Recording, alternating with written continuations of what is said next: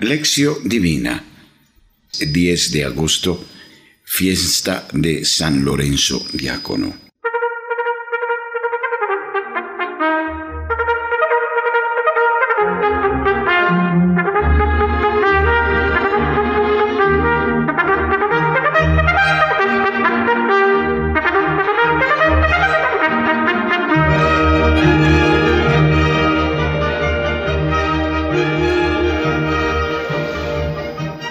Oración inicial. Dios Todopoderoso y Eterno, a quien podemos llamar Padre, aumenta en nuestros corazones el espíritu filial para que merezcamos alcanzar la herencia prometida. Por Jesucristo nuestro Señor. Amén.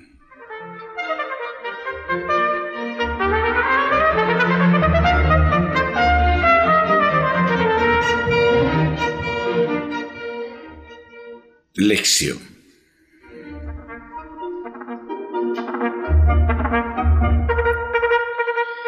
Proclamación del Santo Evangelio según San Juan, capítulo 12, versículos 24 a 26. En verdad, en verdad os digo, si el grano de trigo no cae en tierra y muere, queda solo, pero si muere, da mucho fruto.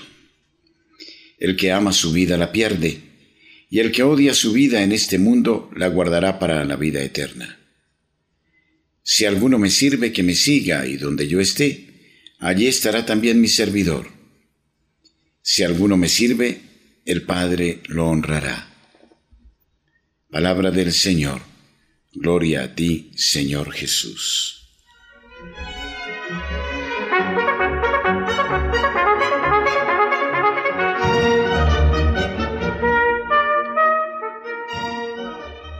Reflexión. Meditación.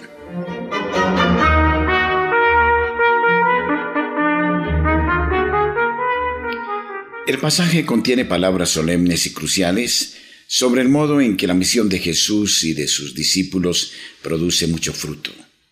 Pero esta declaración solemne y central de Jesús, si el grano de trigo no cae en tierra y muere, queda solo, pero si muere da mucho fruto, está incluida en el contexto de 12, 1236, donde se narra el encuentro de Jesús como Mesías con Israel y el rechazo de su propuesta mesiánica por parte de éste. ¿Cuáles son los temas principales que describen el mesianismo de Jesús? Los judíos esperaban un Mesías bajo la apariencia de un rey poderoso que continuaría el estilo real de David y restituiría a Israel su pasado glorioso. Sin embargo, Jesús pone en el centro de su mesianismo la donación de su vida y la posibilidad dada al hombre de poder aceptar el proyecto de Dios sobre la misma.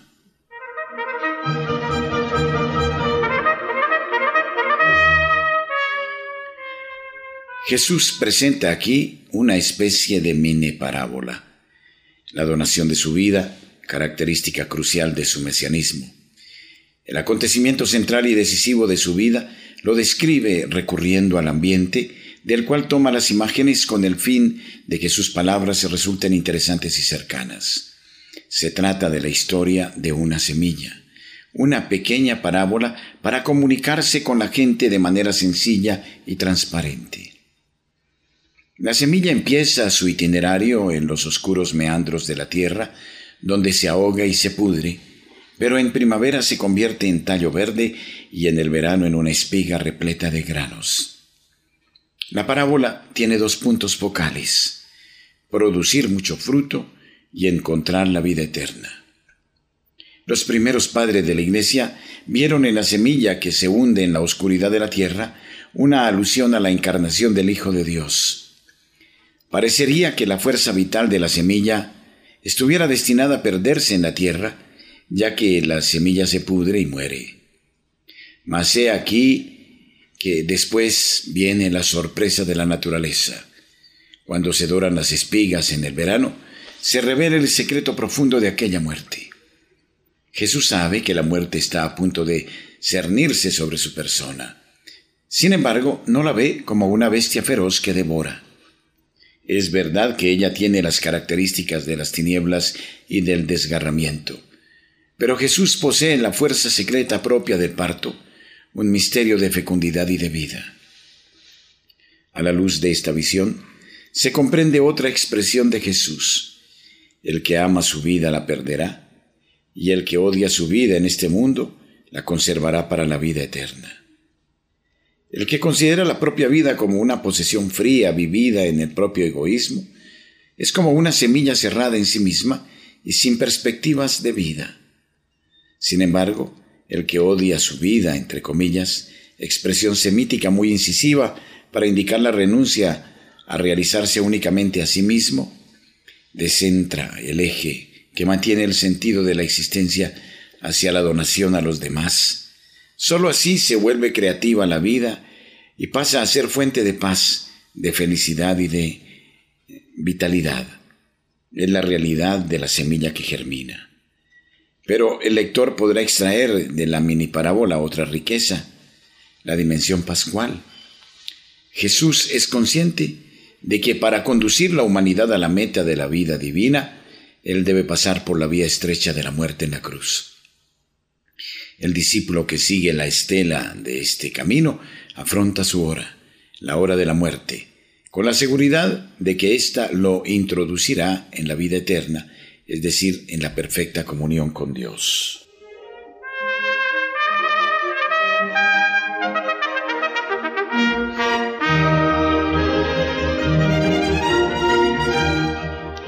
En síntesis, la historia de la semilla es la historia de quien muere para multiplicarse. Su función es hacer un servicio a la vida. El anonadamiento de Jesús es eh, comparable a la semilla de vida sepultada en la tierra en la vida de Jesús. Amar es servir, y servir es perderse en la vida de los demás, morir a sí mismo para dar vida. Jesús, mientras se aproxima su hora, en el momento decisivo de su misión, promete a los suyos la seguridad de una consolación y de una alegría sin fin, aunque vaya acompañada de todo tipo de perturbaciones. Él pone el ejemplo de la semilla que se ha de podrir y el de la mujer que ha de parir con dolor. Cristo ha elegido la cruz para él y para los suyos. Quiera ser discípulo suyo, está llamado a compartir su propio itinerario.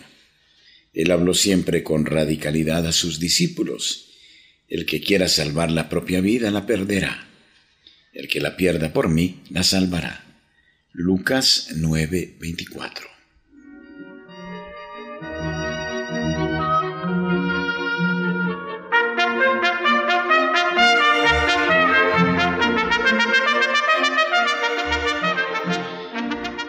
Elementos para la reflexión personal.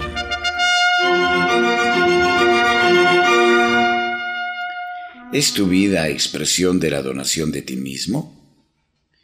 ¿Eres una semilla de amor que produce amor? ¿Eres consciente de que para ser semilla de alegría, la alegría de los trigales, es necesario el momento de la siembra?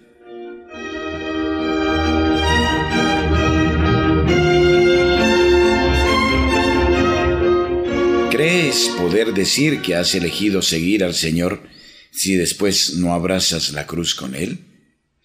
Cuando en ti se desencadena la lucha entre el sí y el no, entre el valor y la duda, entre la fe y la incredulidad, entre el amor y el egoísmo, te sientes turbado pensando que estas tentaciones no son propias del que sigue a Jesús?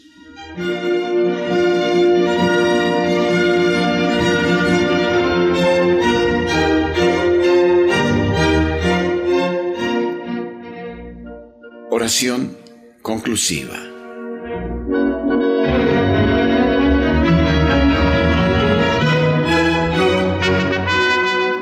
Feliz el hombre que se apiada y presta y arregla rectamente sus asuntos.